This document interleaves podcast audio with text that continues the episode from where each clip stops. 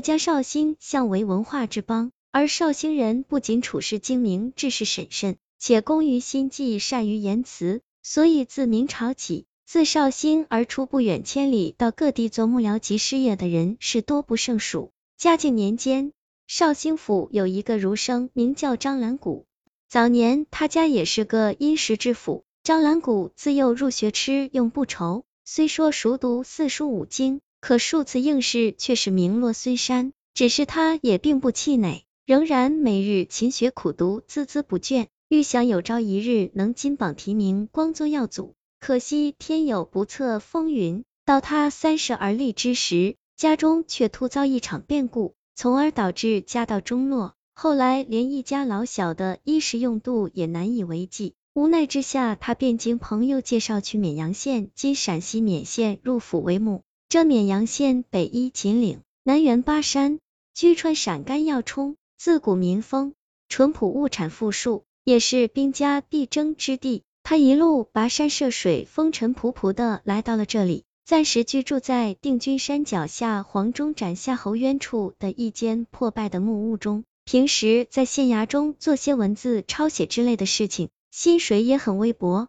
除了自己的日常用度之外，还要寄一些回去作为贴补，所以日子过得甚为清贫，十数日也难得吃一顿荤。这一日时，近黄昏，百鸟归林，张兰谷闲来无事，便站在门外赏景。此时，忽听山路上传来一阵清脆的马铃声，他转头循声看去，只见一个年轻女子独自驾着一辆马车驶了过来，车后还装着几个香笼。张兰谷见状，心中大感讶异，想这日头西斜，天色渐暗，可这女子却单身一人行走山路，实在是有些不合常理。正在纳闷间，却见马车一路疾行，向自己这边驶来。经过他身旁的时候，忽然停了下来，随即便听一个清脆娇嫩之声道：“请问先生家中可有旁人？”张兰谷闻听女子忽然发问，不由一惊，再听他这所问之事，更是大感意外，于是抬起头将女子细细打量了一番，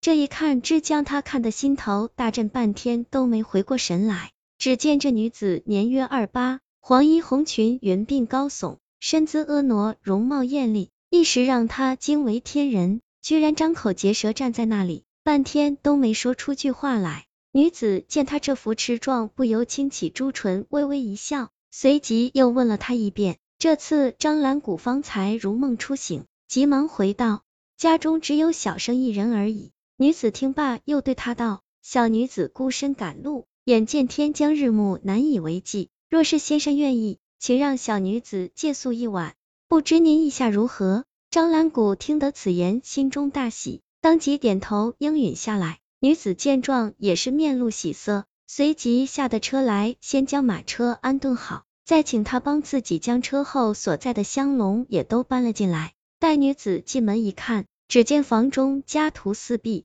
除了一张床和一张桌子外，几乎是别无他物。女子转头对他笑道：“不知先生今晚欲让妾住在何处？”张兰谷闻听此言，心中羞愧不已，一时面红耳赤，窘态万分。女子见状，忽收起笑容，上前对他做了个礼，道：“刚才所言只是玩笑罢了，请您不要介意。实话告诉您，妾借宿是假，其实是想与您做百年之好，所以才做此毛遂之事，却不知先生您愿不愿意。”张兰谷闻听此言，心中又惊又喜。暗道如此美事怎会落在自己头上？只怕是自己听错了。女子见他将信将疑，于是又将方才所言说了一遍。张兰谷这次听得是真真切切，心中不由欣喜若狂。本欲点头应允，忽转念一想到，现今我孤身在外飘零落魄，既无钱财也无权势，为何这如花美女却会主动投怀入抱？莫不是其中有什么缘故？女子见他满脸狐疑之色，当即便知他心意，又对他道：“妾古姓，小字湘云，本地人士，因家中变故，欲投奔亲友不成，路过此地，偶然看见您，觉得您也是个本分之人，走投无路之下，方才有此下策，还请先生万物见疑。”张兰谷听得此言，心中疑惑稍解，于是便问起女子的来历。可女子却总是顾左右而言他，似乎还有什么隐情。张兰谷正在奇怪，偶一转头看见那几个箱子，忽然心中一动，道：他莫不是大户人家的姬妾，自己携带细软私奔而逃的吗？想到这里，他心中也不再多想，兼之又贪恋女子姿色，于是便点头同意了。当晚虽说是破屋旧床，可房内却是春意融融。二人颠鸾倒凤，极尽筹谋，就此做了夫妇。可张兰谷在绍兴早已有了妻子，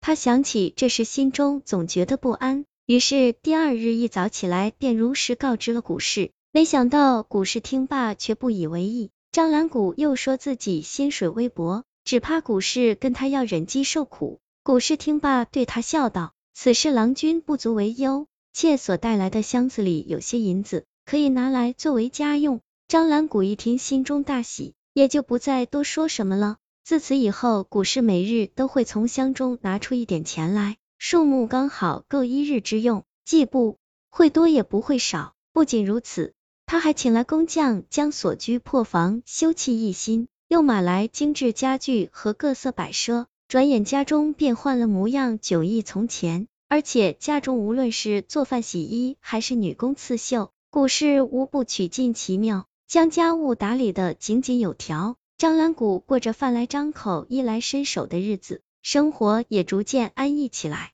如此一年过去了，一日闲来无事，张兰谷正在县衙里闲坐，忽然有邮差送来一封家书，他打开一看，原来是自己的妻子找人所写的，信中说到家中的老母及妻子很是想念自己，问他什么时候能回去。张兰谷看完之后，心中有些伤感。想自己现在在这异乡生活，尚能衣得温饱，可家中的母亲老小平日里就靠着做点针线活和自己寄回去的一点微薄薪水度日，每天吃糠腌菜过得甚是艰难。想到这里，他心中不由很是悲伤，整整一天都是闷闷不乐。于是就想把他们都接到绵阳来，可是再一想，这来回路上的花费着实不小，自己却又拿不出来。所以心中很是踌躇。待他下午愁眉不展的回到家中，古氏一见他，便说道：“您是想将婆母和家眷一并接过来吗？”